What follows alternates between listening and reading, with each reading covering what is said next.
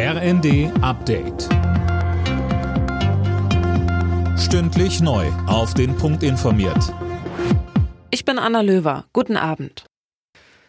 Er bleibt dabei. Bundeskanzler Scholz will weiter keine Taurus-Marschflugkörper an die Ukraine liefern. Das hat er auf Ex bekräftigt. Uwe Schimonek hat die Infos. Deutschland werde nicht zur Kriegspartei, schrieb Scholz, weder direkt noch indirekt. Die Taurus-Marschflugkörper gehören zu den modernsten Waffen. Sie sind treffgenau, können auch Bunkeranlagen zerstören und vor allem, sie haben eine Reichweite von 500 Kilometern und könnten so auch weit entfernte Ziele in Russland treffen.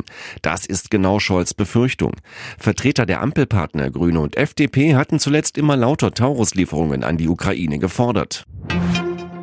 Der Weg für einen NATO-Beitritt Schwedens ist frei. Als letztes Mitglied des Militärbündnisses stimmte nun auch das ungarische Parlament zu. Nachdem zuletzt auch Finnland beitreten durfte, wird Schweden nun das 32. Mitgliedsland der NATO.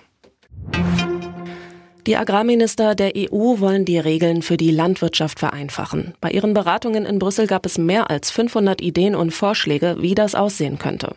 Entscheidungen wurden aber noch nicht gefällt. Bundeslandwirtschaftsminister Cem Özdemir ist wichtig, dass es nicht zu Abstrichen beim Green Deal, den Klimaschutzplänen der EU kommt. Wer jetzt sagt, Green Deal weg, Pause davon, hilft keinem einzigen Landwirt, sondern macht das Problem eher größer.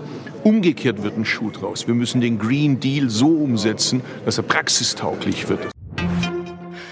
Die Versorgungslage mit Kindermedikamenten entspannt sich offenbar. Das Redaktionsnetzwerk Deutschland berichtet, dass der Engpass vor allem bei Paracetamol und Ibuprofenhaltigen Zäpfchen überwunden ist. Probleme gibt es unter anderem noch bei einem Asthma-Medikament.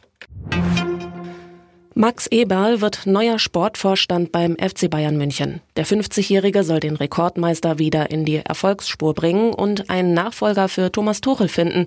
Den hatten die Bayern-Bosse nach mehreren Niederlagen zum Saisonende gefeuert. Alle Nachrichten auf rnd.de